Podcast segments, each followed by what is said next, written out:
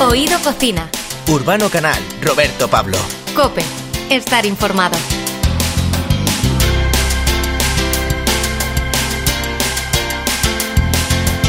Lo que nos gusta en Oído Cocina Urbano Canal, eh, los menús variados y donde se puede elegir por la cantidad de cosas que hay.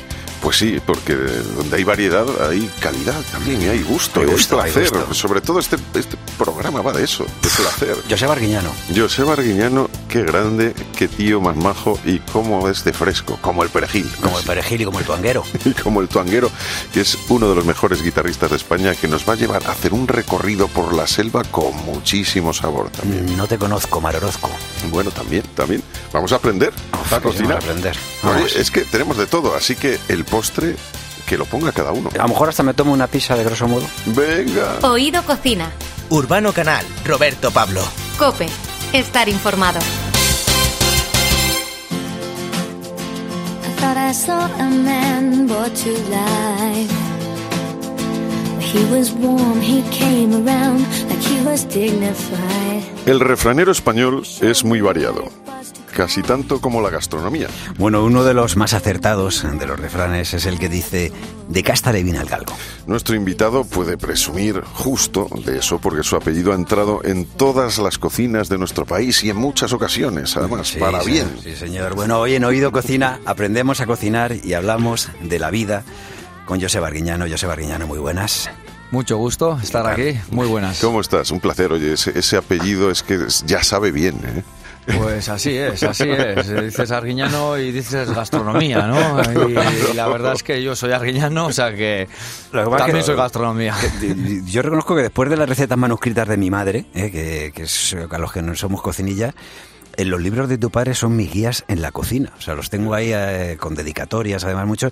¿Cómo sienta tener un apellido con tanto prestigio en lo gastronómico y en lo personal? Digo, porque por un lado tiene que estar guay, ¿no? Porque siempre se dice que hay apellidos que abren puertas, pero por otro lado es una carga. Oye, cuidado que como que lo tienes que hacer bien. Pues sí, pero bueno, en mi caso yo creo que siempre ha sido para pa bien. Nos han abierto muchas puertas, hemos podido aprender en otros sitios, siempre con, con mucho encanto nos han abierto las puertas y pues yo lo he aprovechado todo lo que he podido y nunca me ha pesado el apellido, porque bueno, he nacido así, siempre lo he tenido y no sé qué es no tenerlo, entonces me, me siento pues normal, como dice normal, pues como un Izaguirre o como un Sánchez, al final me Sí, siento normal. Totalmente normal. Vienes con tu libro Cocina con Joseba Arguiñano, un libro para saborear. Es el libro con el que te presentas a nivel editorial, eso sí, claro. El libro de un cocinero dice mucho de sus gustos y especialidades. ¿Qué tipo de cocina es la tuya? ¿Cuál es tu estilo? Pues mi cocina siempre es la base, es la cocina tradicional, la cocina vasca, que es una base maravillosa, pero luego aparte de esa base, pues sí que he aprendido en Francia con los panes, he estado en Barcelona en Escribá, siempre he traído también detalles de fuera, porque con lo de casa siempre se aprende, pero al ir fuera pues se aprende mucho más, porque lo de casa es lo de siempre, es a veces monótono, Sí. y sin embargo cuando vas fuera pues traes detalles que con poco pues cambias tus recetas, le das tu toque personal y así pareces que eres un artista, porque le das tu toque personal. Y entonces eh, yo lo que digo es que y casi todo está inventado en esta vida. Tú lo que tienes que es amoldar las recetas estas y yo como siempre digo es que los libros son unos índices para que arranques y para que tengas Ya, una guía, pero claro. luego lo que mola es darle tu toque personal y, y- y personalizar las Es, recetas. es que es eso, o sea, todo, como tú dices, casi todo está inventado. En la gastronomía, bueno, es verdad que hay quien, ¿no? Pues eh, hay algunos cocineros, además en, en nuestro país, ¿no? Que, que- que hacen maravillas, y pero luego lo de la, la mano de cada uno es especial. O sea, no es lo mismo una tortilla que haga Urbano, no es lo mismo una tortilla que haga. Sí, seguramente tenemos los mismos ingredientes, estamos al lado, con las mismas sartenes, el mismo producto, y vas a ver diferente. Ya no te digo nada, claro, evidentemente si lo haces tú. O sea, la es verdad que la, que la mano influye. O sea, es como lo del pintor, yo- te dan ahí la paleta y luego dices... Lo ¿esto que nosotros decimos, tú le das a, a 50 personas en un kilo de patatas, dos cebollas y una docena de huevos y no hay dos tortillas iguales. Y le No. dices a todos, Ah. pica así, pocha tanto tiempo, métele la patata, mezcla con el huevo. Pero al final, esos segundos de más potencia, menos potencia, eh, luego mezclarlo con el huevito y dejarlo en reposo en vez de dos minutos, dejarlo doce, eh, luego a la hora de echarla a la sartén, al final la mano influye mucho, ¿no? Y, y eso es como la música, el do, re, mi, fa, sol, es lo mismo para todos, pero no suena igual, ¿no? Estamos pillando, está- No estamos pillando ahí lo de que ha Sí. dicho dos minutos, doce minutos y tal. O sea, nos Sí, está sí, diciendo. cogiendo. No, pero es igual, efectivamente, son las, las notas son siete, pero es como las, como, como las mezcles. No, yo, yo solo tenía una nota en mi vida. y siempre era, muy deficiente, necesita mejorar. Ah, yo pensé que eras de tiempo muy deficiente. No, no, ¿qué ¿no? dices? Yo soy mucho Vale, más joven. Sea, progresa adecuadamente y necesita mejorar. Ahora necesita mejorar. Así es. Bueno, ¿cómo, cómo es eh, crecer con, con- con tu padre, con Carlos, eh, en la cocina? ¿Cómo es él? Porque claro, todos le, le tenemos ese mm, esa imagen, ¿no? De, de, súper buena gente contando chistes, tal, pero me imagino que detrás hay un tipo serio en la cocina y cuando tú dices, me voy a dedicar a lo mismo, ¿cómo es enfrentarse a ese momento? Vale, pues mira, os digo, porque yo eh, me ha tocado trabajar con él, pero me ha tocado trabajar con él ya una vez que ya he aprendido cocina, porque yo cuando entré en el restaurante él ya estaba en el mundo de la tele, el mundo de, de la pelota, eh, en- con la bodega, estaba ya en otros proyectos y nosotros entramos a la cocina y mi, mi pilar ha sido mi tía Eva. O sea, también Miquel Mayán, que era el chef de cocina que estaba ahí en ese momento, pero yo más codo a codo me ha tocado trabajar con mi tía, con mis hermanos, eh, llevar Claro, todo. claro. Y el Aita siempre ha sido un animador. O sea, yo lo que digo es más que un jefe, ha sido un animador. Siempre nos ha venido, nos ha animado, nos ha echado, nos ha dado las gracias, nos, nos ha felicitado. Y nunca nos ha dicho lo malo, porque yo creo que él también se da cuenta que nosotros de lo malo también nos damos cuenta. Uno cuando no le salen las cosas bien se da uno cuenta y yo creo que él tiene esa filosofía, que uno tiene que aprender de sus errores, tiene que darse con un canto en los dientes para aprender, para, para hacerte grande y para, para que si te quitan lo que se dice, te quitan todas las piedras del camino, el día que tienes una piedra te das la Te das vuelta. la- sí. Y entonces, pues en eso... Pero nos has dado, fíjate, una, una respuesta que además me alegra, ¿no? porque eh, la cocina nosotros lo decimos muchas veces y con la mayoría de, de los eh, artistas de la cocina, ¿no? que, que de los fogones que pasáis por aquí, que está, es muy representado por, por los hombres, ¿no? Eh, ¿no? sobre todo lo, lo más visual, ¿no? Eh, lo que vemos en los medios y tal. Pero la cocina de toda la vida en nuestro país, o sea, ha sido de las mujeres. Sin duda Eh, alguna. Entonces, claro, nosotros enseguida enfocamos por, por tu padre, pero como tú dices, es que seguramente Mm. tu padre seguramente aprendió con su con su mamá, con, con- su madre, con su abuela, en fin, o sea que y entonces tú como dices, o sea, has estado ahí más. Por cierto, que hay una cosa en el libro eh, cocinando con con José Arguiñano que sales con un corazón, con, con, con un pimi- un tomate, un en el tomate corazón. en el corazón, sí, Digo, así es. Es tu ingrediente principal, digo, digo que no sea el perejil, ¿vale? Porque eso lo el tenemos. corazón creo que lo tengo rojo también y el tomate ahí va al pelo y, y ha quedado genial.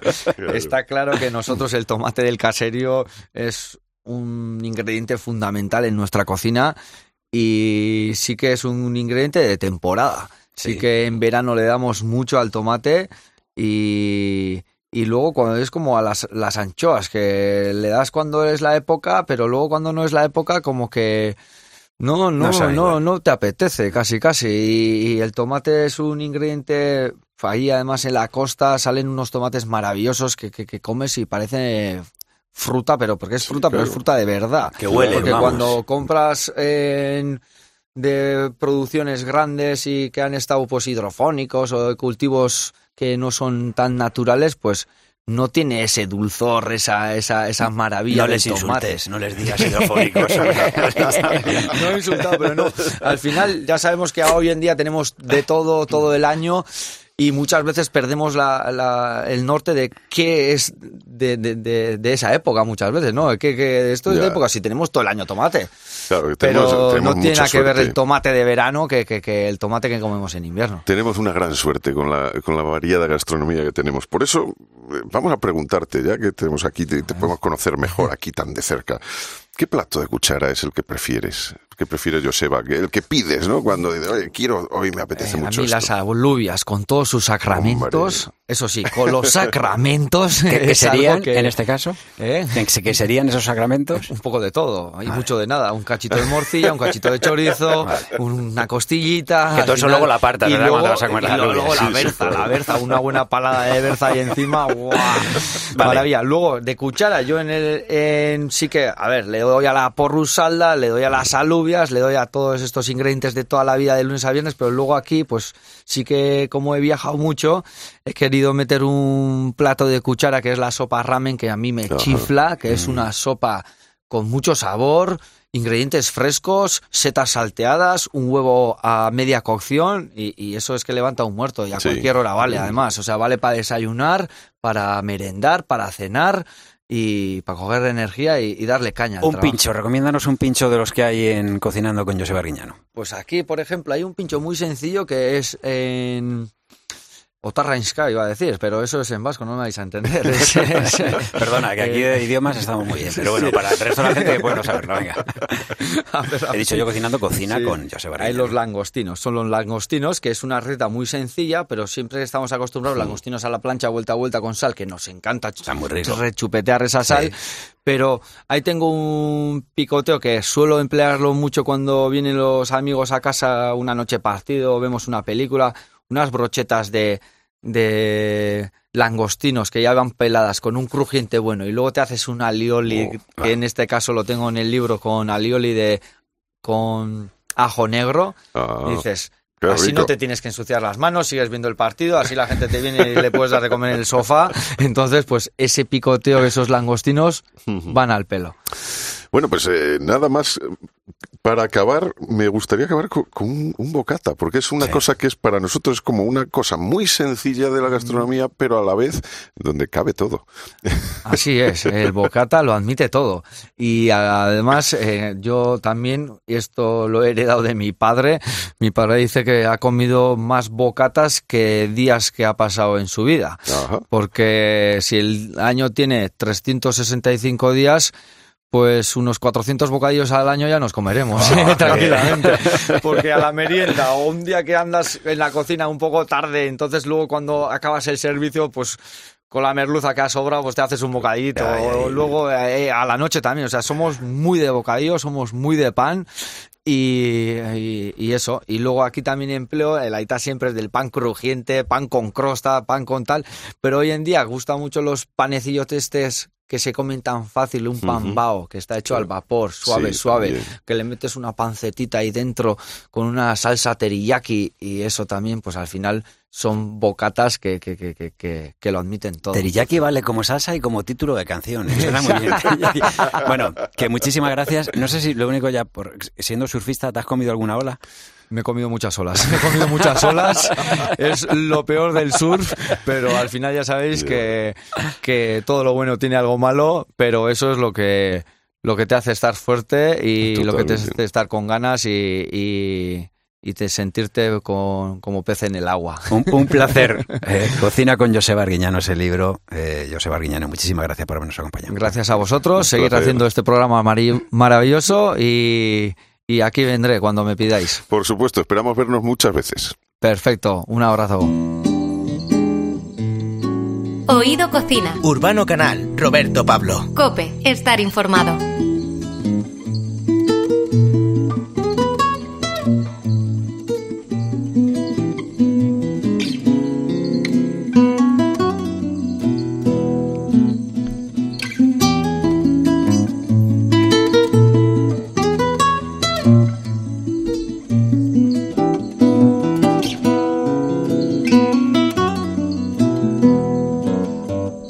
A Los Ángeles y de Los Ángeles a Madrid se puede ir por vías principales y autopistas o por carreteras secundarias. Se tarda un poco más. Carreteras Secundarias Volumen 2 es el nuevo disco de Diego García Tuanguero, la nueva entrega de su recorrido musical por el continente americano, todo un viaje. Es un viaje sonoro por la música latinoamericana desde el corazón de la jungla. Bueno, el ganador de un Grammy Latino con Diego El Cigala en 2013 y uno de nuestros guitarristas más internacionales estará en el madrileño Café Berlín este sábado 7 de mayo dando pues un concierto que forma parte de la gira de presentación de su nuevo trabajo en España y Portugal. Diego García Tuanguero, bienvenido, muy buenas. Muy buenas, pues muchas gracias por, por invitarme y aquí hablar un ratito. Hombre, placer, por favor. un placer, un placer. Bueno, ¿qué supone para ti presentar un nuevo disco aquí en Madrid? Venir por aquí, ¿cómo sienta? eh, Reencontrarse, ¿no? Con Pues este supone primero, como dicen los americanos, back on business. Estamos de vuelta, que es importante también. no es poco. Estamos de vuelta en- al lío. Sí. Y, y bueno, retomar un poco con, con el público eh, español, ¿no? Que mm, yo que vivo en Estados Unidos, pues siempre me hago un par de viajes al año, dos, tres viajes al año, y de los últimos años pues ha estado la cosa un poco más difícil el cruzar el charco. Y bueno, sobre todo ilusión de, de ver cómo en directo, porque en directo todo cambia. El disco estás ahí, yo estuve solo ahí en la jungla grabando, pero luego llegas aquí y tienes que, que, que echar de oficio, ¿no? Sí. Pero bueno, con, con, con, con mucha concentración y yo lo, lo más importante para mí es que no, no se me rompa una uña. Te lo juro. Oye, la guitarra, que por cierto aún está, la tienes en la funda, ¿sigue siendo tan rara como la última vez que, nos vimos? O sea, ¿sigue siendo esa guitarra ahí con esas cosas que, que los que estamos acostumbrados a la guitarra clásica decíamos, ¿por este que la? ¿Ha pasado por una central nuclear y le ha dado ahí una radiación o qué? Eh, no, eh, a ver, la guitarra clásica es el instrumento con el que yo empecé. Entonces, eh, em, ahí durante la pandemia mm, me quedé encerrado ahí, encerrado voluntariamente, en un barco con mi guitarra española. Y fue como reencontrarme con mi infancia. Entonces, como que fui un poco para atrás, ¿no? Yo soy guitarrista eléctrico y, y eléctrico significa cables y electricidad y cacharros, ¿no? Me quité todo eso. Me quité, fui a lo, a lo mínimo, ¿no? Es decir, "Buah, voy a volver a, a los orígenes. Y me encontré con la guitarra española. Preocupaciones, lo que te digo, lo de las uñas. Para tocar la guitarra española. y para, y para tener buenas uñas, ¿cuál es el secreto? Comer bien. Comer Sí, bien. sí. Ah, Ese es el secreto. Pero te voy a decir, perdona Urbano, pero por ejemplo, una de las cosas de los que hemos pasado la COVID así un poquito más mm, grave, ¿no? Pero un poco más contundente, es, eh, por ejemplo, eh, las uñas. Yo tengo un huequecito en toda la parte que se nos ha caído el pelo aquí, pero en todas las uñas, si me toco aquí, pues tengo como si fuera una especie de valle. Ajá. Todas. Y me Se dijeron, si me dijeron que era, dice, cuando tu cuerpo de repente se da cuenta que hay algo que no va bien, eh, dice, hay que salvarlo y, Y vamos, tira- vamos a tirar de cosas que no son necesarias para ir a los órganos que, que necesitan para sobrevivir, claro. Pues yo creo que en mi caso tiraría de otros órganos. Se les llevaría las uñas. Las uñas en tu caso son totalmente necesarias. Cuéntanos un poco cómo ha sido el proceso de creación de este disco, ¿no? Porque es, eh, tiene, tiene muchas peculiaridades. De hecho, se, se nota, ¿no? El ambiente, porque se, se oye como la jungla de fondo todo el rato. Sí, es un- son 29 minutos en la jungla, con- conmigo, Bueno, el proceso ha sido largo, porque hubo que improvisar mucho. Mi idea era, yo el, el 13 de marzo del 2020 tenía mi vuelo para irme a Buenos Aires y empezar, y que yo quería grabarlo entre Argentina, Chile, hacer todo el viaje físico por toda Latinoamérica. Pero hubo que improvisar y entonces eh, el único lugar donde podía entrar, yo miré ahí restricciones. ¿A dónde me puedo ir? Costa Rica. Hostia, aquí aquí pues, con la PCR ya puedo entrar, me voy para allá.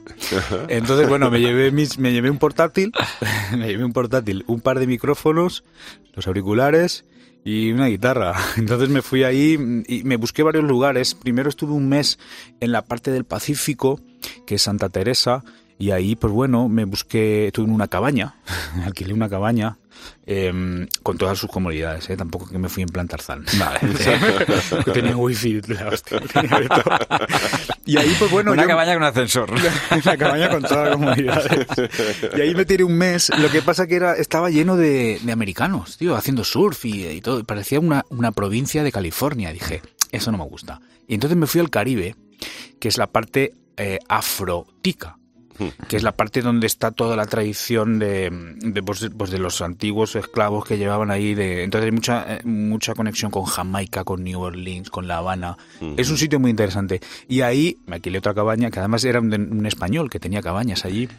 Y, nada, yo me puse por las mañanas, simplemente yo quería practicar. Le momento la guitarra, me compré una sillita, me fui allá a un claro, tranquilito, a tocar y, y, y, era una pasada, tío, aquello una sinfonía. La jungla era una sinfonía. Nada, empecé a tirar los micros ahí, empecé a hacer grabaciones. Me costó tiempo, ¿eh? Tuve tres meses. Porque, claro, luego empezaron las lluvias. Entonces las lluvias era una semana encerrado en la cabaña que no se podía salir. Un ruido de la hostia. Y yo, bueno, me, me volví un poco loco, ¿eh? La, la, la parte técnica. Pero pero bueno, fue como un, como un reencuentro con. Primero con el bosque, tío, que es de donde sale la guitarra. La guitarra, en concreto la guitarra que a mí me hicieron, las guitarras Ramírez, que son de aquí de, de Madrid, pues tenían esas maderas centroamericanas y yo quería, pues como devolver... ¿Qué madera es, perdona? La verdad que no tengo, se lo tengo que preguntar. Es que sé que hay una... Hay una... Y, y el palo santo está. Palo santo, el palo sí. santo hay parte de palo Ah. santo y hay parte de eh, ma- ma- maple en inglés Maple, eh, arce. maple, arce. Arce. claro que ahora lo, yo No, te digo, es que hay, un- hay que es- poca gente lo sabe, en la sierra de madrileña hay una de las eh, fábricas más importantes que hay de, de madera para, para guitarra, de palo santo y esto. O sea, Claro, es sí, impresionante sí. ir allí porque sabes que mm, luego muchas de las que están en cualquier sitio del mundo eh, se, han, se han fabricado ahí, de, de madera que ha pasado por esta. Que, que estaba pensando dándole vueltas a lo de las uñas, que digo que de todas maneras pre- pregúntale a Rosalía. Realidad tiene una asistenta que le pone una Claro, pero te digo, un- pero solo en una mano, porque si no, no vas a poder tocar. Oye, eh, una de las canciones del disco nos trae directamente la conexión con este programa. Se llama, vamos a escuchar, una canción que se llama Canela y Limón y que suena así de bien.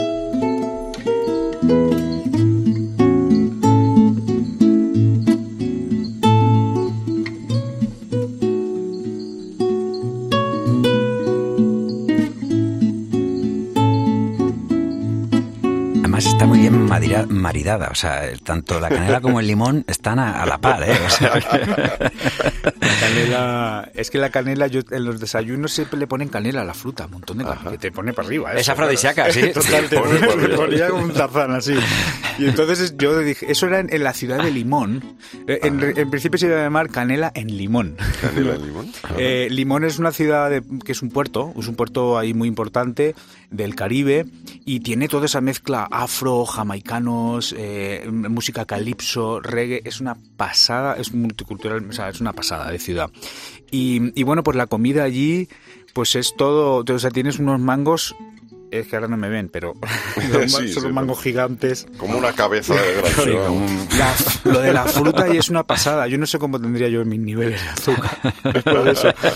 Pero es como mi homenaje un poco a esa parte más eh, abierta que tiene Costa Rica, donde se conecta realmente Limón con, con- con La Habana y con New Orleans. Por eso es, como, es un ragtime, es un ragtime latino. Ajá. Es como el primer, posiblemente sea el primer ragtime latino. Yo quise hacer un poco ese nexo entre el volumen 1, que era, el- que era el, eh, inspirado en, en Norteamérica, y el volumen 2, que es más latinoamericano.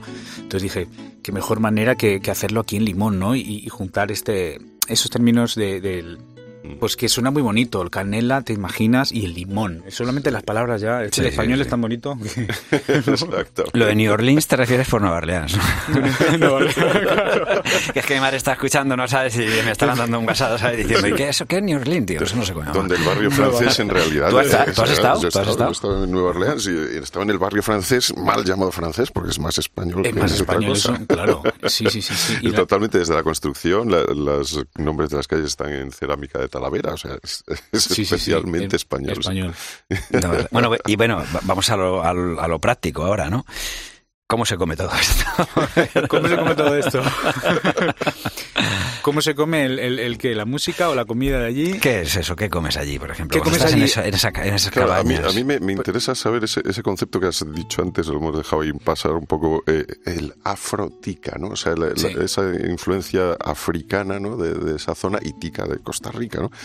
¿Qué, ¿Cómo se, tras- se transmite o cómo se, se mete en la cocina, ¿no? Toda esa, esa influencia de sabores y especias diferentes. Hombre, pues está la figura del criollo, Ajá. básicamente, que es la- los, eh, los descendientes de los europeos, ¿no? Que trajeron, pues, eh, a ver, ellos tienen ahí el su gallo pinto, ¿no? Que es que es el arroz con, con el banano, y le llaman, no le llaman plato, le llaman banano. Sí. El arroz, el banano, eh, lo mezclan también con huevo, tienes la parte de la proteína. Yo soy que también con la de la comida soy bastante... Bien, bien, bien. no. Decía, pero ¿cuánta proteína tiene esto? Porque yo me voy a entrenar por las mañanas y necesito... Porque allí tiran mucho de fruta. Y está bien la fruta, está muy bien. A mí me gusta la fruta, pero al final del día es mucho azúcar. Sí. Es, es mucho azúcar. Entonces yo soy más... Es que nosotros aquí en España, tío, yo ahora que he venido a España, me di cuenta que lo que nosotros comemos es tan antiguo y tan, eh, no sé, centenario, milenario, que está totalmente equilibrado. Hmm. De- a, a nivel de las proteínas que te... Ahora me acabo de comer una tostada con tres lonchas de jamón y tomate. Con eso arrancas el día. Vamos, arrancas, Que tú fíjate bien, qué diferencia, a mí cuando me dicen que no tengo nada en contra, ¿eh? pero melón con jamón, no, mira, jamón, una tostada, el melón me lo pone de fruta. El melón de- para- de- para comer, Claro, o sea, para una, con- una boda, melón con jamón, digo, ah, eso, vale, venga ya. Yo me quedo con el jamón, ¿eh? Bueno, hay que decir que estamos hablando con un valenciano, Diego Tuanguero, eh, y claro, me imagino, cuando estás allí en Los Ángeles y, y llevas gente a casa, ¿qué, qué es lo que cocinas? ¿Qué, Hombre, pues les es, hago qué es una lo pa- que te piden? Le hago- les hago una paella con lo Claro. que tenga allí. ¿Y qué sueles tener allí? Pues yo vivo en Marina del Rey, que es, que es, que es puerto, o sea, que es, una, es, un- es mar. Y entonces nosotros tenemos muy buen pescado allí. Ah, vale, vale. Muy buen pescado, porque yo, mis vecinos, los pescadores, cuando vuelven, esto a las cuatro y media de la mañana, brrr, salen. Entonces me vuelvo a dormir. y a las nueve, cuando vuelven, le digo, oye, ¿te sobra algo? Sí. Entonces ahí te dan el, lo que se llaman el yellow tail. Que el yellow tail es, no sé ni cómo es en español, pero es como una lubina, ahí espectacular. Entonces yo tengo mi parrillita ahí de puta madre, entonces me hago mi, mi pescadito. pero bueno, les puedo hacer una paella, yo soy muy de arroces, a mí me, me claro, gusta claro. mucho el arroz. Pues yo que sé, he hecho de todo, tío, he hecho paella de pato. Paella de pato. He hecho, he hecho paella de pato. He hecho mm, paella de langosta, Que no es el bogavante. Tiene un poquito menos de sabor para mi gusto, está, y- pero mucha carne. Es Costa, Costa, ¿eh? ¿dónde estás tú? En? Southern Cali- eh, sur de California, pues es- Vale. es, eh, Venice Beach, abajo de Venice Beach. Es un sitio espectacular eh, que se llama Bayona Creek. Es como la albufera. Yo me fui de Valencia. son unas zonas que son, claro, que es una reserva natural, que es como son como unos humedales, lo que llaman las wetlands, ¿no? Humedales ahí y es un sitio, una reserva natural preciosa donde puedes eh, avistamiento de, de aves. Es una, una- un área donde pasan las aves del norte a sur. Entonces hay un mogollón de, de especies que puedes ver. Y sobre todo las que pasan, que tú cazas, ¿no? para luego echar a la cazuela. Pa- el pato. No, tengo a una persona, decir muy conocida, bueno, mi mujer, que, que estuvo veraneando, bueno, veraneando, no, estuvo viviendo con una familia en Estados Unidos, pero más, más hacia el norte, y me decía que allí la langosta, dice, era como, no sé cómo decirte, como aquí la tortilla de patata, dice, o sea, era por, por, vamos, por castigo. De hecho, la foto del DNI la tiene guardada porque vino con, no sé si fueron 15 kilos de más, porque dice, era todo el rato langosta con mantequilla, lo que comían allí, dice, langosta con mantequilla, dice, pero para desayunar, para comer, para tal, digo, claro, un arrocito Sí. aquí que cuando te pone una langosta, una cosa esta, un bogavante, un tal, dices, uff, Lo que pasa que el arroz no lo hacen, mira, ahí en, en Limón, por ejemplo, la parte más del Caribe, langosta a saco y barata, ¿eh? Yo me de, por para, para desayuno y dame una cerveza y una langosta de casi un kilo. La abres y a, a pelo, así. Sí. Sí, yo digo, sin pan ni nada, el pan, aceite. ¿no? Lo que pasa que el arroz, es que el arroz, tío, no se cocina igual. Yo, mira que he viajado. Mira que he viajado por todo el mundo y, y el arroz no se cocina. Aparte que tienes que buscar el, el- el bomba. El arroz no se cocina igual y, y no sé, como que lo hacen más blando. A mí, yo no me, me he hermanado con el arroz fuera de nuestras fronteras. No, te entiendo. Quizá en Portugal te puedes comer un arroz Sí. muy bueno, o te puedes comer en Italia su risotto también de puta madre, lo hacen bien, pero es como en este área, ¿no? Más mediterráneo. El arroz, mm, somos los reyes del arroz. Ni, ni en China, ¿eh? Ni en China. Ni en China. O sea, vamos, o sea, el arroz que se hace, y especialmente hay que reconocer en toda la comunidad valenciana, o sea, es, es espectacular. O sea, Valencia, pues queda igual. O sea, Alicante, la, la zona que estés, sí, sí, sí, o sea, sí, es, eh, luego nosotros algunos intentamos imitar, ¿eh? y decimos cosas que no están bien dichas, voy a hacer una paella, no, que eso es el... Eso no es, que eso arroz no es. con. Vamos a seguir escuchando algo más de este exuberante viaje por la selva, pues por ejemplo con Iguazú. Hay un grillo ahí que desafina, te lo digo para así. Pero no cobró.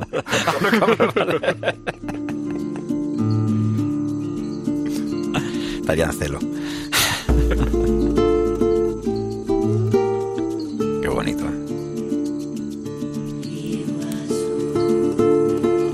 ¿Y tú para sacar este sonido, o sea, tú, tú has estudiado, te has preparado algo? Porque... Hostia, es me- sí, tío, pues imagínate, pues mira, desde que, desde que empezó la pandemia hasta que me fui a Costa Rica pasó un año y yo me quedé en el barco viendo puestas de sol, tocando la guitarra española y cocinándome en mi parrillita Ah, cosas. Entonces le metí más horas, tío. Yo, yo creo que nunca le metió tantas horas a- porque aún no había otra cosa que hacer. La gente aquí dice normalmente, dice, vine, la primera vez que vine empecé a tocar en el metro. Ajá. Él se va a tocar a la selva, o sea, Diego es, es una cosa... y nunca toca en el metro. Y nunca has tocado el metro. Pero eh, hay que decir que llevas más de 15 años dedicado a investigar sobre el origen de la, de la música, de la guitarra por todo el mundo, además. ¿no? O sea, aparte de ese, de ese estudio personal y esas horas de dedicación diaria a la guitarra, hay mucho de estudio. ¿Qué, qué has, eh, es lo que más te ha sorprendido de todo este viaje y qué has descubierto sobre este instrumento que es nuestro instrumento eh, universal eh, por el que se conoce España? ¿no? Pues he descubierto, claro, yo descubrí, mira, en el 2017 fui a Almería, a- a- que fue el estreno del, del Museo de la Guitarra de Antonio Torres. La guitarra, como la conocemos, nació en Almería, con el, el maestro eh, luthier Antonio Torres. Eh, a mí me interesaba mucho ver en primera persona en qué se convirtió la guitarra que viajó de, de- de Almería al resto del mundo, en concreto en, América, ¿no? En qué se convirtió la guitarra que, que ver, qué contacto tuvo pues, con los esclavos, con los eh, autóctonos de allí, con los criollos, con los que fueron para allá. ¿En qué se convirtió la guitarra en América? Ah, Tiene un- una dimensión espectacular. Ellos obviamente tienen mucha herencia nuestra, ¿no? De, la escuela español, de la escuela española, pero allí tiene su propio su propia idiosincrasia también y me, apetecía mucho verlo de primera mano, o sea, ver a los tipos que tocan muy bien esos estilos y para qué no, no te voy a engañar, copiarles. Porque la música vale copiarle cosas, tío. Una porque- labor de espionaje, pero en este caso hecha in situ, allí mismo, oteando. Es curioso porque cuando, cuando eh, Diego García, cuando el tuanguero habla de criollos, está hablando de personas. Nosotros aquí hablamos del chorizo criollo. Ya, pues. Es que es un término que se utiliza mucho. Mira, en, en la, en la parte del Caribe, cuando llegué, había una música que dice, no, aquí se, aquí se hace el, el swing criollo. Y yo digo, ¿qué es lo del swing criollo? Y resulta que lo bailan como si fuera el swing de los años 40 americano, pero es una cumbia. Ajá. Es una cum- el swing criollo es una cumbia y las armonías son como si fueran las coplas nuestras. Claro, es que también eh, armónicamente eh, aquí ya estaba aquí en- entre España, Francia y no sé qué la parte europea armónicamente ya estaba casi todo hecho. Los que añadieron de verdad algo fueron los africanos, que, fue- que es el blues. Claro. Eso es lo que añadieron el, ese toque de sabor que en New Orleans se convirtió en jazz, en Costa Rica fue el swing criollo y en, Brasil fue la samba, que es cuando se junta la- el afro con, con el europeo. ¿no? Pues a mí me ha resultado una charla eh, que me ha alimentado. Y, No. y me ha resultado un te- healthy. te- te ha resultado, Sí, me ha eh, resultado muy sana con la fruta, que bien. sabemos que tiene azúcar, pero comiéndola. o sea, normalmente se dice lo de con a- ciertas cosas que hay que tomarlas con moderación y tú aquí diciendo que la fruta con moderación. ¿no? También, también. Sí, es que yo me di cuenta que me daba mucho azúcar y entonces estaba como medio nervioso. Ma- Más, la- más langosta. Que por cierto, que es un tema que trataremos en este programa, que ahora, además de la eh, de la dieta mediterránea, cada vez se habla también más de la dieta atlántica. ¿eh? Porque, o sea, por ejemplo, eh, creo que en Vigo es donde ahora mismo es donde más gente pues mayor hay, de pues, mayor longe- longevidad. Entonces, lo que se está investigando es que, lo que hablamos, que el marisco, por ejemplo, Lo tiene percebes, mucho que ver. sí, Sí. o sea, siempre es calidad de vida, pero luego, claro, lo que nos gusta a todos. Calidad de vida y buena música es nuestra receta para vivir, vivir mucho, mucho y bien. Y por eso nos vemos este sábado en el Café Berlín, aquí en Madrid. Os espero a todos. Muchas Diego gracias. Tonguero, muchas gracias. Gracias. Un abrazo, muchas gracias.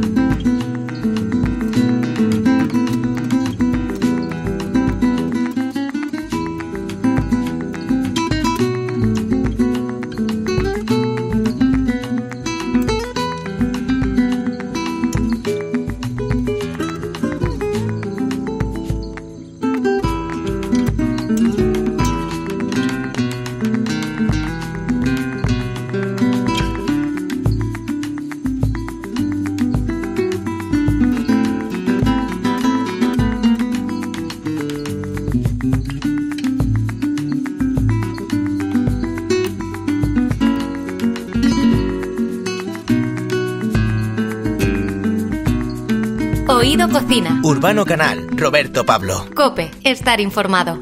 Bueno, en Oído Cocina somos conscientes de que los ingredientes para preparar una buena receta son esenciales. Y el resultado de cada uno de nuestros programas tiene que ver con eso, con los invitados e invitadas que nos acompañen. Hoy tenemos la suerte de contar con la chef Mar Orozco. Que entre otras cosas, dice en su perfil, de influencia castiza y almeriense, mi infancia huele a migas, cocido y guisos llenos de sabor. Mar Orozco, muy buenas. Buenas. Ese olor, ¿eh? Eh, hay, hay una mezcla interesante, interesante. Tenemos ahí eh, migas, cocido, guisos de buen sabor. O sea, ¿qué parte hay castiza y qué parte almeriense en tu cocina? Bueno, pues la castiza eh, obviamente es el cocido madrileño, Sí. que es el olor de, de mi infancia, de mi casa. Y bueno, la parte almeriense es por parte de mi familia, eh, pues eh, las migas que hacía mi abuela, las torrijas y bueno, eh, al final una cocina de tradición y, y, eh, con mucho sabor y un, un olor muy rico. O sea, que hicisteis buenas migas, por lo que veo. Hice Entonces, muy buenas migas con la cocina, sí. Eh, aprendiste el oficio, ¿no? Comentas con tus abuelas, con tu madre. ¿Cómo se creó ese gancho con la profesión y qué recuerdas de esos momentos? Pues mira, es curioso porque al final el, prof- el- el oficio lo, lo he aprendido posteriormente. Eh, yo he, he vivido la cocina desde pequeña, eh, tanto con mi madre como con mi abuela, y adquirí el gusto por cocinar y sobre todo por eh, la unión de la familia en torno a la mesa, bueno. y en torno a la cocina y los ratos de cocinado con mi abuela y con mi madre, que son, eh, son un recuerdo maravilloso. Eh, luego la profesión me vino más tarde. Yo me dediqué a estudiar publicidad y relaciones públicas. ¿Mm? Siempre ha sido mi vocación la cocina, pero bueno, ya sabéis que hay veces que Bueno, toca... hay que hacer muchos guisos también. ¿eh? Exacto, exacto. He cocinado desde, sí, desde muy pequeñita. Aquí en la radio se cocina el EGM, ¿sabes? O sea, eh, las impuestas. Es lo que es lo que toca. Cada uno cocina lo que puede. Totalmente. Eh, Bueno, hay que decir que aparte de ese aprendizaje, bueno, pues luego, como dices, la profesión te llega cuando decides entrar en Le Cordon Bleu, las escuelas más prestigiosas del sector. Eh, ¿Cómo es esa formación? ¿Cómo es ese paso, digamos, de, de la cocina que uno aprende de, de pequeño de los padres a, a la profesionalización? Pues de es un cambio absolutamente radical, he de decir. Porque yo conocía la cocina como un momento de disfrute, relax y, eh, y muy libre, porque al final yo soy muy de chup chup, una pizquita de tal y una miajita de tal, como decía mi Eso es, abuela. claro, es que eso es de Un abuela y de. Exacto, exacto. ¿Cuántas has hecho? Lo que te pida, lo que te pida Claro. guiso, ¿sabes? Y yo, claro, muchas veces estaba ahí Yo con no la le lenteja, escucho que claro. pida, ¿no? Lo pide. Y además sí, lo, lo típico que le decías a tu abuela, pero abuela, ¿cuánto has echado de esto? sí, ¿no? Y, sí. y al final es ir viendo, oliendo y, y probando mucho. Y le Yo quedaba te- bien. Y te voy a decir, yo, por ejemplo, perdona, las Sí, sí, croquetas de mi madre, o sea, ha venido a casa, mm, ya al final he dicho, bueno, tú ve echando, yo voy midiendo y voy y tal. Y no me quedan igual. Es imposible. No, no me quedan Sí. igual. Ah. Eso es la, la experiencia, efectivamente, porque es que yo, yo solo he aprendido a hacer algunas cosas con mi abuela cuando he estado varias veces con ella viendo cómo lo hacía y luego lo he repetido varias veces. Sí, sí. Si no- Y aún así el sabor no es el no es mismo, el ¿verdad? mismo, Falta algo. Alma- Yo lo que sí me doy cuenta, por ejemplo, que ellas cuando cocinan no se ponen la cerveza al lado urbano, que eso es una cosa que tú y yo deberíamos de quitar. a lo Hombre, a ver, a ver, sí, ese, ese ingrediente igual lo podemos obviar. sí. Sobre todo para hacer dulces. He de decir que yo peco también de lo mismo, ¿eh? La copita de vino acompañando a la cocina Entonces, es si nos lo dice una imprescindible. profesional, Roberto, Vamos a hacerle entonces, caso. bueno, venga. Bueno, Mar, ahora, ¿dónde se puede degustar tus creaciones? Porque estamos hablando de la chef Mar Orozco, hoy nos acompaña en Oído Cocina. Para degustar tus creaciones, ¿qué podemos hacer? Pues invitarme a tu casa, Simplemente. simplemente, sí. Pero Yo- no es una broma, explícalo. No, o no, sea, no, yo te cuento. Eh, yo, me, yo me dedico a, a ir a las casas y a hacer menús eh, eh, con mi toque de cocina, pero siempre adaptándome un poco a los gustos del cliente. Entonces hago menús personalizados. Siempre hago una propuesta, pues si el cliente está un poco más perdido y me dice, Mar, me apetece algo de carne, pero no sé muy bien. Yo siempre les, les intento aconsejar y eh, creo un menú a- ad hoc a lo que ellos me van pidiendo. sí. ¿Y qué es lo más raro que te han pedido? Así, porque vamos, me imagino que perdidos habrá habido unos cuantos. Pues sí, la verdad es que perdidos hay unos cuantos. Eh, eh, en alguna ocasión me han, me han pedido eh, una degustación de arroces para por la noche, entonces eh, es algo que yo eh, realmente desaconsejo. Ya. Totalmente. Eh, sí. Como si te piden unas faves para cenar, ¿no? Bueno, está pesadito. Está pesadito. Una cazuelita pequeña para probar, pues no está mal, pero, pero sí. Ya, pero puede ser luego una noche con, vamos, con armas nucleares. Sabes. Sí, sí, sí, la verdad es que sí. Pero eh, eh, tendrás unas especialidades, me imagino, ¿no? Sí, a ver, eh, Es verdad que, aunque intento adaptarme mucho al, al cliente, eh, yo tengo una formación francesa y en Cordon Bleu he adquirido gusto por las aves, por eh, los pescados, salsas. eh, tengo mucha base de salsa, Mucha entonces mantequilla, ¿no? mantequilla. La mantequilla es imprescindible. Es verdad que hay que intentar moderarla, de cara Sí. al verano sobre todo, Claro, ¿Por, Pero- ¿Por qué? ¿Por qué? porque engorda, engorda lo suyo. claro. Mm. Pero está muy rica. No me digas que no lo sabías, Roberto. Es que- Lo de que engorda. Yo me defino como disfrutona absoluta, entonces n- no voy a, a- a pecar de quitar ingredientes de mis elaboraciones eh, porque sean más healthy o más sanos o más Vale. eh, tendencia. Tú dices disfrutona. Nosotros nos llamábamos antes bon vivant, hasta que nos dimos cuenta que nuestra nómina no era para vivir de esa manera. Para vivir bom. Nos conformamos con vivant. Oye, cuando llegas, por ejemplo, a una casa, imagínate, yo me pongo en contacto con Mar Orozco, tienes una eh, web además muy sencilla, pero muy bien diseñada, o sea que es fácil contactar contigo y ver un poco lo que, lo que puedes ofrecer. Eh, yo te llamo y lo que estábamos hablando, ¿no? Decimos, pues mira, es para una cena, me imagino, imagínate unos amigos, no me quiero poner yo a pringarme, además no me va a salir como te puede salir a ti, ¿verdad? El producto que lo vamos a ofrecer. Y entonces, eh, tú llevas todo el producto. eh, Yo me encargo de todo. de todo. Yo cocino en la casa, esa es la experiencia. Al final, eh, al cliente le hace ilusión, ¿no? Ver cómo se cocina alta cocina en, en su cocina, que normalmente pues, eh, pues no está a ese nivel o, o con esa, esa, esa variedad de ingredientes que yo a lo mejor puedo proponer. Y esto que, que bueno, imagino que tiene sus dificultades. Claro, tú llegas a una cocina que no es la tuya. eh, a ver, cualquiera que haya cocinado en, en una casa que no es la suya sabe cuál es el problema, que no encuentras las cosas, que no coges el punto al fuego, que no... Soy, soy previsora. Al final, al ser cocinera, te vas adaptando y estás Claro. acostumbrada a cocinar en, muchos sitios. Al final, lo que dicen es que un buen cocinero eh, eh, saca los mejores platos de los espacios eh, más, eh. Más pequeños o con Sí, menos material. Entonces, bueno, normalmente siempre pido que me den un- una foto, me manden una foto del espacio en el que voy a poder trabajar, Ah, de cara a yo organizarme. Claro. Yo pediría también una foto de los eh, utensilios, te digo, porque esto es como, ahora fíjate, en verano estamos hablando, ¿no? Porque la gente se va de vacaciones y llega a los sitios y dice, hay de todo, no lleves nada. Bueno, bueno. Y entonces puedes encontrarte desde una sartén que no está utilizada porque la han comprado para, ¿no? U otras que ya directamente tienen los ingredientes dentro desde hace un año. Sí. Entonces hay que darle ahí bien. Eso suele ser bastante desagradable. Sí, suele ser. Sí, Madre sí, mía. pues sobre todo por los, sabores. Sí. Luego te dicen tus hijos, no era un huevo frito, mamá, porque es que sabe como. tiene un sabor. Sabe como yo- puntillita, ¿verdad? sí, sí. Bueno, hay que decir una cosa, Mar Orozco, aparte de eh, poder asistir a una casa, ¿no? A poder, eh, poder contratarla para que en tu casa pues eh, sea ella la que cocine, que también tienes una parte de docencia, o sea, que también enseñas. Una gran parte, sí. Mm. Sí, yo eh, de, después de, pues, de iniciar el tema de eh, chef a domicilio y de cocinar en las casas, eh, cada vez me surgía más, en los últimos dos años, me ha surgido que yo voy a las casas a cocinar y a la gente le hace ilusión meterse a la cocina conmigo. Y me dicen, Mar, eh, ¿me puedes explicar un poquito esto? Ay, ¿cómo haces? Les da curiosidad. Entonces eh, decidí ofrecer también servicios de formación. Entonces, bueno, pues hago de todo. Desde gente que quiere aprender de base eh, las técnicas de corte, fondos, salsas, etcétera, hasta gente que le apetece una jornada divertida con cuatro amigos en casa y dicen Qué queremos cocina tailandesa o cocina peruana. Qué bien. Y entonces, pues tengo eh, esas dos ramas que la verdad Ajá. es que funcionan fenomenal. Bueno, la docencia es muy, muy agradecida y de hecho creo que los alumnos a- alguna vez piden repetir. Sí, Repiten- sí. Sí, te- tengo algunos, eh, tengo algunos que, que, que son asiduos, la verdad, y se lo pasan muy bien. Eso hay es, lo hay más- mucho gusto para eso es lo mejor que te puede pasar en la cocina, que alguien te diga, quiero repetir, o sea, eso es que le ha gustado. Es un bueno, gustazo. vamos a decir una cosa. Eh, mis hijos, por ejemplo, cuando se enfrentan algún equipo español contra algún equipo británico, como es el Manchester, siempre, pues, dicen el, mas- el, ma- el Manchester, Manchester, Masterchef. Masterchef City, Sí. o Manchester United. ¿sabes? O sea, entonces, hay que decir, digo, sa- saco esto a colación, porque este año, por ejemplo, ha habido dos ganadores en, en en el Manchester, iba a decir.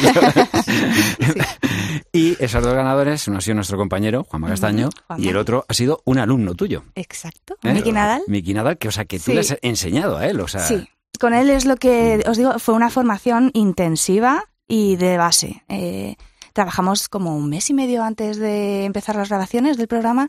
Él se puso en contacto conmigo y, em, y empecé a trabajar con él de base, la postura, cómo cortas. Y fue machaque, machaque, muchas horas de Y trabajo. la aprendió, ¿eh? No- lo hemos visto, lo He hemos podido ver. sí. Muy hay, imágenes grabadas sobre esto y sin espionaje. En fin, bueno, eh, ¿qué cocina es la, la que es más complicada de hacer llegar ¿no? a, un- a alguien que quiera aprender de, de cero? Partiendo de, de la formación que tú has recibido, cu- ¿cuál es la, la cocina? O sea, ¿la, la española es, es difícil comparada con otras o hay cocinas que requieren otras técnicas más Al final, complicadas? eh, yo creo que la cocina no es complicada. eh, si tienes una buena formación de base, cuando tú eh, conoces los ingredientes y sabes qué puntos de cocción requieren o qué cortes son los más adecuados para cada tipo de verdura o de ave o de pescado, eh, una vez tienes esa base de conocimiento, ya puedes eh, aplicar cualquier tipo de cocina. La española, pues un poco más con tradición o con, eh, con ingredientes más eh, de kilómetro cero de nuestra zona. Eh, luego también eh, la tailandesa, la china, ya son cuestión de salsas y es aprenderlas. Es cuestión de, de echarle tiempo a la cocina. Es lo que yo digo. Pero es lo que dices, es aprendizaje, o sea, porque cocinar, yo, bueno, la mayoría, los que somos unos cocinillas urbanos y a mí nos encanta, ¿no? Meternos a la cocina y podemos hacer algunas cosas, tenemos algunas cosas que nos salen hasta bien, ¿no? O sea, que podemos hasta presumir de ello. Habrá que probarlo, ¿eh? claro, depende de tu paladar. Lo bueno, nosotros últimamente invitamos a gente que ha pasado el COVID y se ha quedado sin gusto. Porque hay gente que siempre te dice, "Oye, qué rico está. Os lo montáis bien. Si supiera que no hemos echado sal, ¿sabes? Para. No, lo digo porque es verdad que es esencial aprender y que no es lo mismo, pues, ser, como vuelvo a insistir, ser un poco cocinillas que luego, pues, eh, ser una profesional, como es eh, tu caso. Antes de acabar, dinos algo que podamos todo el mundo hacer en nuestra casa, una receta que, que sea más o menos fácil, que tenga tu toque.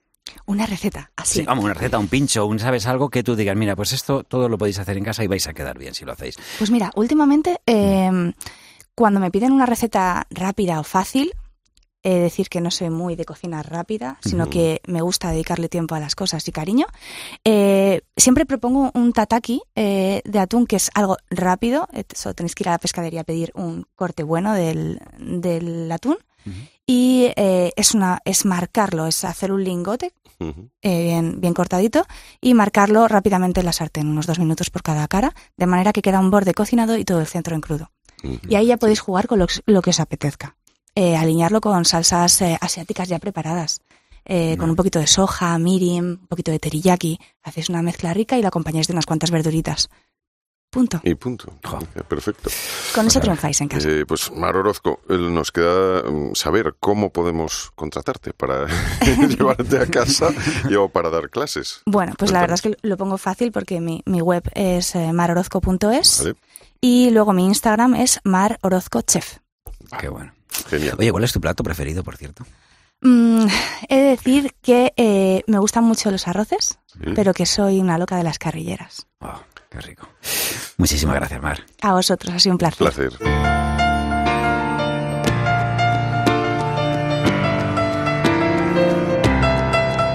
Oído Cocina. Urbano Canal, Roberto Pablo. Cope. Estar informado. El vino de Jerez eh, es un misterio que lleva embrujando a los enamorados del vino de todo el mundo desde hace milenios. De él dijo Benito Pérez Galdós, es del color del oro y tiene el sabor de la lisonja. Beberlo es tragarse un rayo de sol. Sus cualidades aparecen también destacadas hasta en los textos de Edgar Allan Poe o el mismísimo Shakespeare. Bueno, el descubrimiento de la extraordinaria diversidad de sus vinos es un viaje alucinante a través de la enología, la historia y la cultura, la vendimia y la vinificación, el fenómeno de la flor y la crianza, las bodegas y sus vinos, los oficios, la arquitectura y el lenguaje serán, entre otros, algunos de los capítulos de este libro, el libro de los vinos de Jerez. Su autor es César Saldaña, licenciado en Ciencias Económicas, que ha trabajado en varias eh, bodegas jerezanas y es presidente del Consejo Regulador de las denominaciones de Origen Jerez y también Manzanilla Sanlúcar de Barrameda. César Saldaña, buenos días, muy bien- bienvenido a Oído Cocina. Muchas gracias, buenos días, ¿qué tal? ¿Cuándo nace el vino de Jerez o- y cuándo se convierte en el vino que hoy conocemos, César? O quizá debemos hablar de los vinos de Jerez, porque es en plural, porque no es tan sencillo este mundo, ¿no? Efectivamente, hablamos siempre en plural porque si hay algo que, caracteriza al vino de Jerez es precisamente su, diversidad y una diversidad que es el resultado de una historia muy larga, una historia milenaria. Realmente en este rinconcito de Andalucía llevamos casi 3.000 años haciendo, haciendo vino, pero realmente los vinos de Jerez que hoy conocemos, ¿eh? los que eh, los tipos de, vinos, eh, los métodos de elaboración y crianza, incluso muchas de las bodegas que hoy eh, elaboran estos vinos, pues nacen aproximadamente hace unos 250 años. Hay una serie de, vicisitudes históricas que determinan empezar a, elaborar los vinos pues que hoy conocemos como vinos de Jerez. César, ¿qué es el fenómeno de la flor y qué vinos diferentes se producen a través de él? Bueno, el fenómeno de la flor es básicamente la aparición de forma espontánea de un velo de levaduras en la superficie del vino.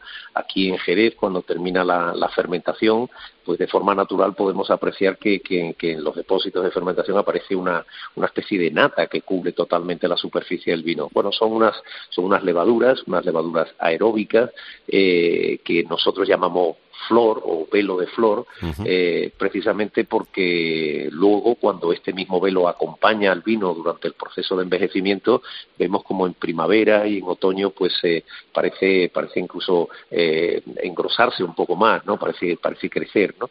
Este velo de flor da lugar a lo que llamamos la crianza biológica y esa crianza biológica es probablemente la aportación o una de las aportaciones más importantes de Jerez a la enología universal y da lugar a vinos pues tan tan especiales, tan singulares como, como la manzanilla, como el fino y posteriormente a los a los amontillados. Son todos vinos que tienen esa crianza biológica. Sí, eh, nos encantaría y a mí personalmente me encanta escuchar hablar sobre este tema. ¿Cuáles son los diferentes vinos, tipos de vinos de Jerez y, qué hace que de repente una bota de vino vaya por un camino, digamos, hacia el oloroso y otro tire para amontillado o se convierta de repente en un palo Eso es, me parece un proceso de alquimia totalmente mágico. Bueno, hay, hay mucho, eh, evidentemente hay mucho de naturaleza, hay mucho de que el vino va elegir, eligiendo su propio destino, va, va eh, cada, cada bota, como decimos aquí, ya sabéis que a las barricas aquí Jerez le llamamos botas, pues cada bota es un, es un microcosmos, ¿no? Que, que, tiene, que tiene vida propia. Pero bueno, también hay mucho, evidentemente, de experiencia de, y, de, y de ciencia, de, de pura enología. Eh, básicamente, los vinos de Jerez hay dos grandes mundos, el mundo del vino seco, de los vinos que llamamos vinos generosos, que son aquellos que obtenemos mediante una fermentación completa de los mostos, y otro que es el mundo de los vinos dulces, vinos, los llamamos vinos dulces naturales, en los que detenemos la fermentación para conservar eh, una buena parte del azúcar natural de los vinos. Ese es un factor, el dulzor, ¿eh? que como digo depende de, la, fermentación completa o parcial parcial.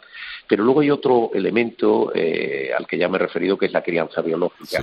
Los vinos que conservan el velo de flor van a ser los vinos de crianza biológica, como, como los que he dicho, manzanillas, finos y amontillados, pero luego están esos vinos en los que bien eh, de forma eh, espontánea o bien por porque el bodeguero lo decide así eh, y mediante la técnica de la fortificación, pues son vinos que no tienen, hay unos vinos que no tienen velo y entonces envejecen mediante el llamado mediante la llamada crianza oxidativa. Entonces, crianza biológica, crianza oxidativa son otro, digamos, es otro de los factores que da lugar a a los distintos tipos de vino. Eso sin olvidar lo que decía al principio, que luego el vino puede, decirle al, bodeguero, oye, yo voy a ir por aquí, si te parece bien, y si no te parece bien también. Es que me parece maravilloso en qué momento alguien descubrió esto, no sé, que, bueno, supongo que son muchos, eh, como decimos, son milenios de, hacer vinos ahí en la zona, ¿no?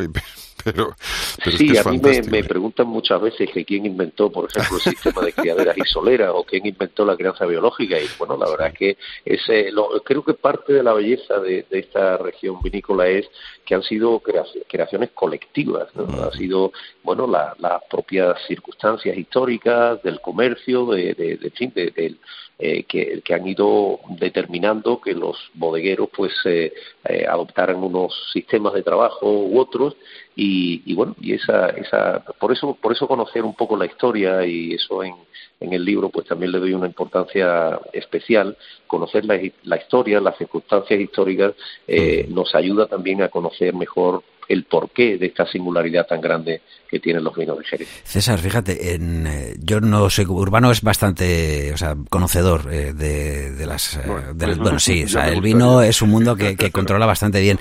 Yo soy de los de donde fueres a lo que vieres, entonces lo que hago es o fijarme en él o fijarme en el maestro de ceremonia en cada caso. Y claro, estamos hablando de, un vino especial, estamos hablando del vino de Jerez. ¿Cómo se cata el vino de Jerez? No sé si por su especialidad es diferente a otros vinos, hay que hacerle una forma que no es a la que estamos acostumbrados, esa ceremonia que todos sabemos desde el olor, de, dinos, tú. A ver, la cata, la cata de un vino de Jerez eh, se ajusta a los mismos parámetros de cualquier otro vino. Yo insisto mucho en que a pesar de sus peculiaridades, a pesar de su eh, singularidad y su enorme diversidad, es un vino y hay que tratarlo como tal.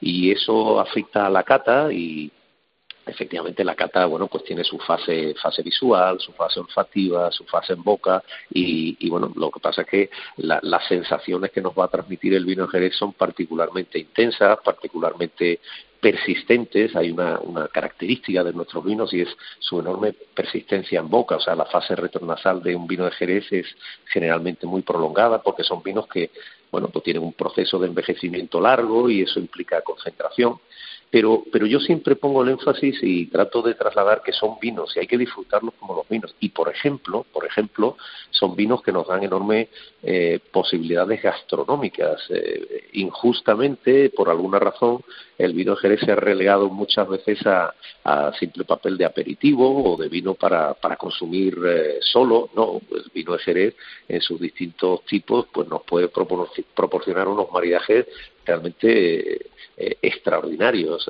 Son vinos, como digo, muy, muy gastronómicos y, algunas pistas doy en el libro para, para disfrutarlos eh, en la mesa. Claro, o sea, ahí podemos ir, acudir efectivamente a este libro, el libro de los vinos de Jerez, de César Saldaña. Pero bueno, ¿nos puedes adelantar un poquito algún par de maridajes buenos que digas, hombre, pues es que yo, por, ejemplo, el manzanilla va bien con esto o el oloroso me va bien con esto otro? Mira, a ver, eh, la manzanilla, por ejemplo, cualquier cosa que venga del mar, cualquier cosa que venga del mar, unas ostras, unos percebes, unas, eh, eh por supuesto, el langostino de Sanlúcar, ya esas son palabras mayores, ¿no? Pero, pero cualquier tipo de eh, pescado, marisco, eh, realmente, bueno, y, y, con el fino, pues parecido, lo que pasa es que el fino tiene algo más de estructura y, por ejemplo, el fino es un vino que va maravilloso con cualquier eh, plato que tenga eh, acidez, platos con vinagre que, que, generalmente son muy complicados de, de maridar, unos escabeches o marinados o ensaladas con vinagreta o sopas frías que tengan vinagre, bueno, pues todo ese tipo de mundo ácido, por decirlo así, va fabuloso con un fino ¿Por qué? Pues porque el fino es precisamente un vino con una acidez relativamente baja y por tanto complementa perfectamente. La cocina, por ejemplo, de los crudos, no, sé, yo siempre le digo a, la gente que la próxima vez que, pida sushi, que, los que lo disfruten con una copa de, de, fino bien fría o de manzanilla y van a descubrir eh, realmente cómo el, el, sabor se eleva, el umbral de percepción de los alimentos se eleva enormemente. Con, una copa de fino, el jamón sabe más a jamón, el atún sabe más a atún eh, y la ensaladilla sabe más a ensaladilla. Es, es, impresionante. Sí, pero te voy a decir una cosa, César, que de todas maneras, eh, en el momento en el que alguien nos esté escuchando ahora y, y, no pueda tener a mano cualquiera de estos productos, el vino por sí solo ya también, un vinito, o sea, sienta también de maravilla. ¿eh? O sea, que... Bueno, pero, pero te digo una cosa, muchas muchas veces hablamos de maridaje y parece que estamos hablando de algo que, bueno, que no sé, de, cosas eh, muy complejas, pero para mí un maridaje insuperable son una es una copa de fino bien fría y unas aceitunas. Claro. Es que eso es eso es difícil de superar. ¿eh? Aquí a la aceituna la tratamos muy pues bien. te digo, en, términos de encontrar una armonía, una, una sinergia en boca, pues realmente es fascinante. Pero, pero también los vinos así más, eh, digamos, más eh, serios, como sería un amontillado o una, un oloroso, va muy, por ejemplo, el oloroso es un vino que va fantástico con carnes, por ejemplo, con la caza o con, o con carnes que tengan, que sean un poco gelatinosas espinosas, como por ejemplo una carrillera o, una, un rabo de toro, pues son, son eh, realmente te da unos maridajes fantásticos, o incluso maridajes difíciles, como pueden ser una, una alcachofa o unos espárragos, bueno, pues eso con un amontillado realmente es fabuloso. O sea que hay muchas posibilidades y como digo, lo que hay que ver el, el Jerez es, es, como un vino y por tanto un vino para, para disfrutar en la mesa. A mí me has convencido, ¿eh? A mí me has convencido. O sea, que no digo, no digo nada más. No digo nada más. Habría una, una cosa que, que, podríamos recomendar también del libro, porque dices, eh, yo he leído aquí en el libro que dices que, que efectivamente uno se puede hacer con una, digamos, colección o una pequeña bodeguita de vinos de Jerez por un precio razonablemente bajo. Y eso es muy interesante. De hecho, yo he estado en el Corral de la Morería, que David García es, eh, bueno, es el primer... Primer chef que tiene una estrella Michelin para un, tablao flamenco eh, de, España, lo hemos tenido aquí en Oído Cocina. Hay una verdadera colección de, vinos de Jerez fantásticos que acompañan perfectamente todos los platos. Y eh, efectivamente, o sea, eh, a pesar de ser un secreto a voces en todo el mundo y tener, pues eso, los británicos fueron los primeros que descubrieron el, este vino como algo que, que iba muy mucho con ellos, pues es que siguen teniendo un precio asequible. ¿Por qué es esto? Bueno, a ver, hay, hay, eh, hay de todo, ¿verdad? Eh, lógicamente, no sé, hay en el Corral de la Morería que, que eh, Juan Manuel del Rey tiene una colección de jereces impresionante y además me, me encanta cómo David eh, vasco, vasco, pero, pero bueno, muere con, con, Andalucía cuando, y además lo ha entendido muy bien para su cocina, el, las posibilidades del vino Jerez. Bueno, hay, hay de todo. Evidentemente, aquí en España el vino Jerez es un producto relativamente popular porque, bueno, pues eh, eh todo el mundo de, de, las ferias y de las, eh, eh en fin, esta forma de, de, festejar tan andaluza que tenemos, eh, pero, pero bueno, evidentemente cuando uno se, se vaya a unos palos cortados, amontillados, olorosos, pues ya estamos hablando de, de, unos vinos que tienen un envejecimiento largo y que por tanto sus precios, pero aún así, aún así yo lo que, lo que digo en, en, en el libro y, y es, estoy absolutamente convencido es que realmente son unos vinos que para la calidad que ofrecen, que es una calidad de, de, de, nivel mundial, pues eh, realmente son relativamente accesibles. Uno se puede comprar una, una, eh, una botella de, de, palo cortado eh, a lo mejor por, por 20 euros y, y, realmente está disfrutando un vino que tiene a lo mejor 12 años de vejez o 14 años de vejez.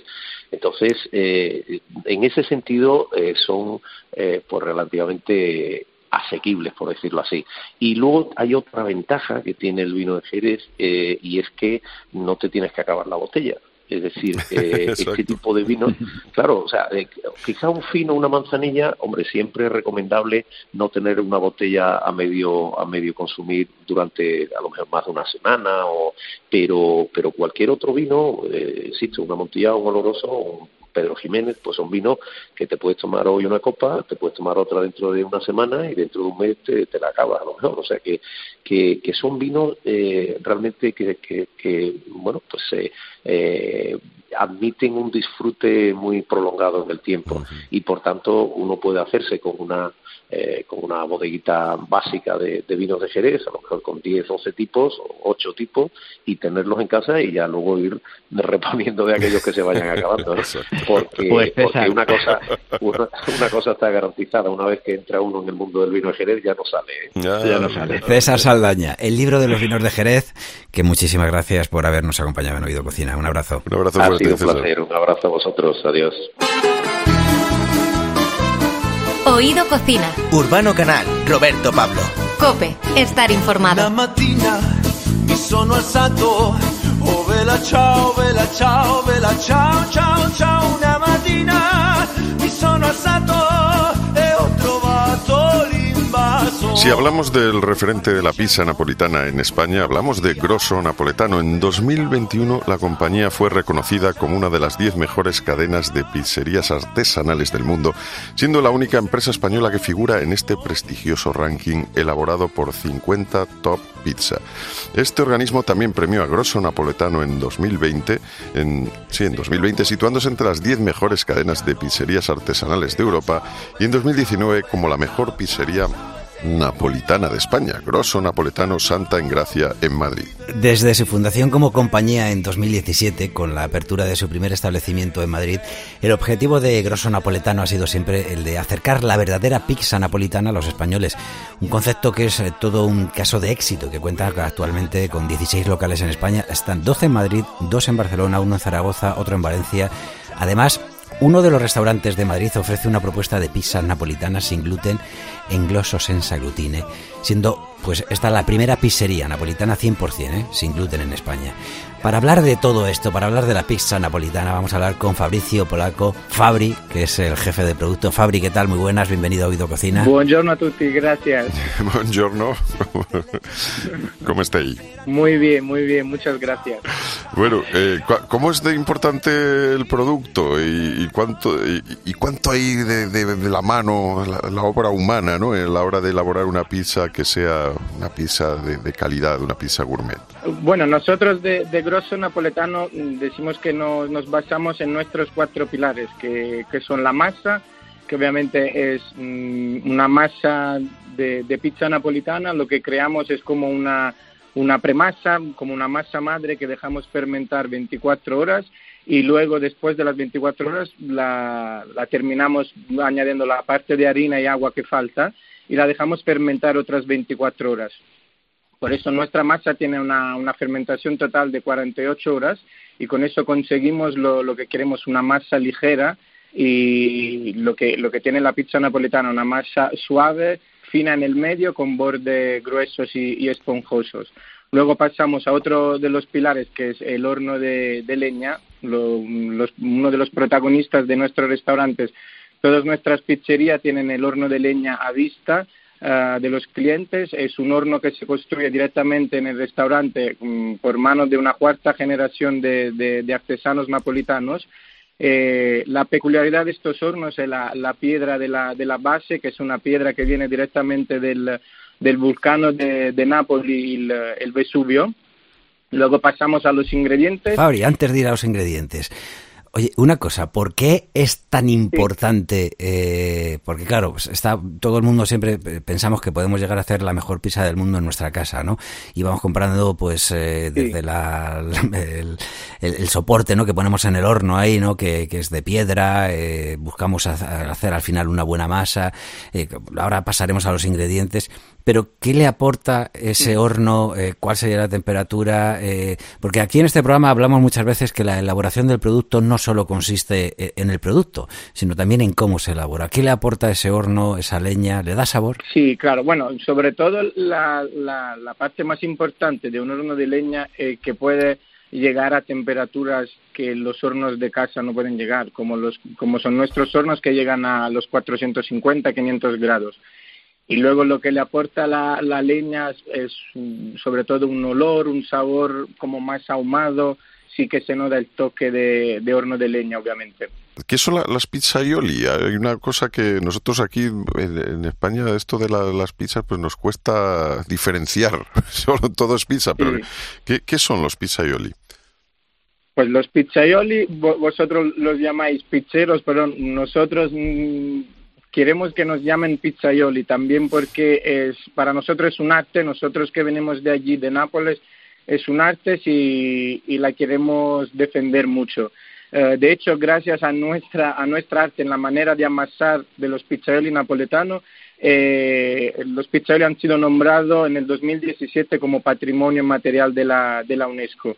Eh, o sea, gracias a, la, manera de amasar, que es con la, técnica de la, de la bofetada napoletana, en napoletano se llama schiaffo napoletano, es como dar bofetada a la, masa y con esta técnica extender la masa y, y bueno, y también quitar la harina que sobra encima de la, de la masa. Claro, que es lo que estamos acostumbrados normalmente, imagino, cuando vemos a un pizzaioli, que, que manejáis la, la masa eh, de esa forma tan especial, algunos como si fuera un tocadisco, vamos, que la echa para arriba, la tal, aparte ya de, como dices, el, amasamiento ¿no? que, ha tenido con anterioridad. Tenemos también por aquí a Hugo Rodríguez de Prada, que es, eh, es cofundador de Grosso Napoletano. Hugo Rodríguez de Prada, cofundador de Grosso Napoletano, bienvenido a Oído Cocina. ¿Qué tal? Buenos días. Muchísimas gracias por atenderme aquí. Perdón por el retraso que he llegado por los pelos. no, no te preocupes. Yo no sé si, si una pizza como producto admite retrasos. Esto habría que preguntárselo a Fabri. Fabri, no sé si las pizzas tienen eh, a partir de la masa y del producto un determinado tiempo y si al final te retrasas ya no son buenas. No, bueno, la, la, la suerte que tenemos es que nuestras pizzas se, con, se cocinan entre 60 y 90 segundos en nuestros hornos de leña. Así que si tenemos pequeño retraso podemos recuperar gracias a, al horno que nos permite ir bastante rápidos. Vamos, pero que Hugo se ha quemado. Sí que es verdad que nosotros las pizzas, las pizzas las hacemos rápido, no, lo siguiente, 60-90 segundos salen pizzas del, del, horno que es una, una, gozada. O sea que sí que es verdad que son más rápidas que yo. ¿Cuánto tiempo se, se tarda en hacer una, una pizza? Vamos, eh, primero habrá una preproducción, digamos, Sí. una, hay una elaboración previa. ¿Y cu- cuánto tiempo está en el nosotros, bueno, o sea, básicamente mm, nuestra labor es democratizar la auténtica pizza napolitana, volver al origen, desindustrializarla y hacerla igual que se lleva haciendo cientos de años en Nápoles, que es el origen de la pizza. Trabajamos una masa que finalmente cuando tú te con- vamos, cuando tú comes una pizza nuestra, ya la masa ha empezado a trabajarse 48 horas antes. Trabajamos con un prefermento, con una masa madre que aplicamos, dejamos fermentar, luego boleamos el producto, dejamos fermentar otras 24 horas eh, como mínimo y a partir de ahí empieza a llegar a los locales con una fermentación adecuada y esto lo que conseguimos es que con estas fermentaciones naturales eh, de 48 horas conseguimos que el producto de alguna manera lo puedas digerir mejor.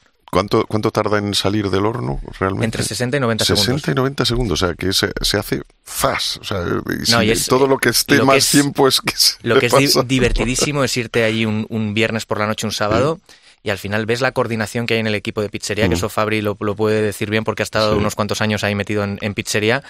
Eh, entonces al final, bueno, pues como mínimo tienes normalmente tres personas. Ujú. La primera persona que coge la, la masa le da la bofetada napolitana, como estaba contando Fabri, le da la forma. Sí. Esa misma persona u otra persona rellena los ingredientes, que nuestros ingredientes vienen desde Nápoles dos veces por semana, eh, trazabilidad 100%, lo más fresco que podemos conseguir, por ejemplo, la mozzarella, que la utilizamos fior di latte, que es mozzarella de, de vaca, llega en su, en su suero, nosotros la cortamos a mano, la dejamos escurrir y ese es el producto que utilizamos en la pizza, o sea, no utilizamos ningún tipo de sucedáneo, igual Ajá. que el tomate San Marzano, que viene desde Italia también, trituramos y demás. Entonces, nada, básicamente, eh, esa persona le pone los ingredientes y luego tenemos al fornallo, que es el que maneja el horno, el que lleva el horno a temperatura, un horno de piedra, el que cuece la pizza siempre en el mismo sitio del horno, que es lo que mantiene la temperatura de una manera constante, limpia, mete leña. O sea, al final es como una sintonía, un baile y una coordinación en la que, eh, pues bueno, les ves y solamente con las miradas ellos se coordinan en ese baile en el que en un turno, en un grosso napoletano, eh, pueden salir casi 500 pizzas. Estaba diciendo ahora Hugo, ¿verdad? Pues, eh, pues y lo hemos comentado en varias, ya en, en diferentes momentos lo de eh, los ingredientes. Nosotros estamos acostumbrados siempre, pues masa, eh, el tomate, queso y por encima los ingredientes. No sé si la pizza napolitana lleva esto, pero como decíamos, pues con productos además, la- en este caso traídos desde, desde Italia. Sí, bueno, nosotros, mm, como, como decía Hugo antes, queremos democratizar lo que es la pizza napoletana y de hecho queremos que nuestros clientes puedan acercarse lo más posible a una verdadera experiencia como, como en Nápoles. Y por eso traemos lo- los productos de, de Italia, son todos, todos vienen de, de Italia dos veces a la semana para garantizar la máxima frescura. Y obviamente sí, o sea, lo- lo- los ingredientes hacen su, su labor en la pizza y siempre, o sea, lo, se, se van poniendo según un orden, so- sobre todo en, en- por primero la, la, la salsa, que puede ser de tomate, otro tipo de, de salsa, luego lo- los ingredientes y por último la, la mozzarella, porque eso hace que los ingredientes a la alta temperaturas, a los 400-500 grados, no se queman. Por eso se, se pone siempre por último la, la mozzarella. ¿Y, y qué es lo que le da ese sabor a, a la pizza, a Yo la mozzarella, siempre, desde luego? yo sí. siempre digo, cuando vamos a Nápoles Exacto. y vamos a probar pizzas, siempre probamos la margarita, que al final es, ves el estado de la masa. Ves la acidez del tomate, ese punto entre acidez y dulzura del tomate, y luego ves el toque graso de la, de la fiordilate. Y esa combinación de las tres cosas, con un chorrito de aceite de oliva y con una hoja de albahaca, es insuperable. Eso es lo que le da el sabor y, y lo que hace la, diferencia, ¿no? No añadirle muchas más cosas que al final, pues... Hugo Rodríguez de Prada es cofundador de Grosso Napoletano y Fabricio Polaco Fabri es el jefe de producto. Muchísimas gracias por habernos acompañado en Oído Cocina. Gracias por habernos llevado hasta Napoli. Muchas gracias a vosotros. Muchas gracias Un a vosotros.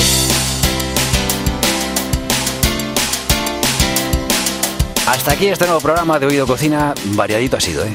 Ha sido variado, ha habido de todo y sobre todo ha sido un placer enorme compartir con vosotros estas, eh, estas, este paladeo que nos trae aquí cada día este programa. Es fantástico. Él es Urbano Canal. Y él es Roberto Pablo. Y juntos somos Oído Cocina. Y por cierto, recuerda que estamos en las redes, en Facebook, en Twitter, en Instagram. Vamos, que donde nos quieras encontrar, lo vas a encontrar. Y también en la web de COPE para poder recuperar cualquiera de los programas de Oído Cocina. Oído Cocina. Urbano Canal, Roberto Pablo. Cope. Estar informado.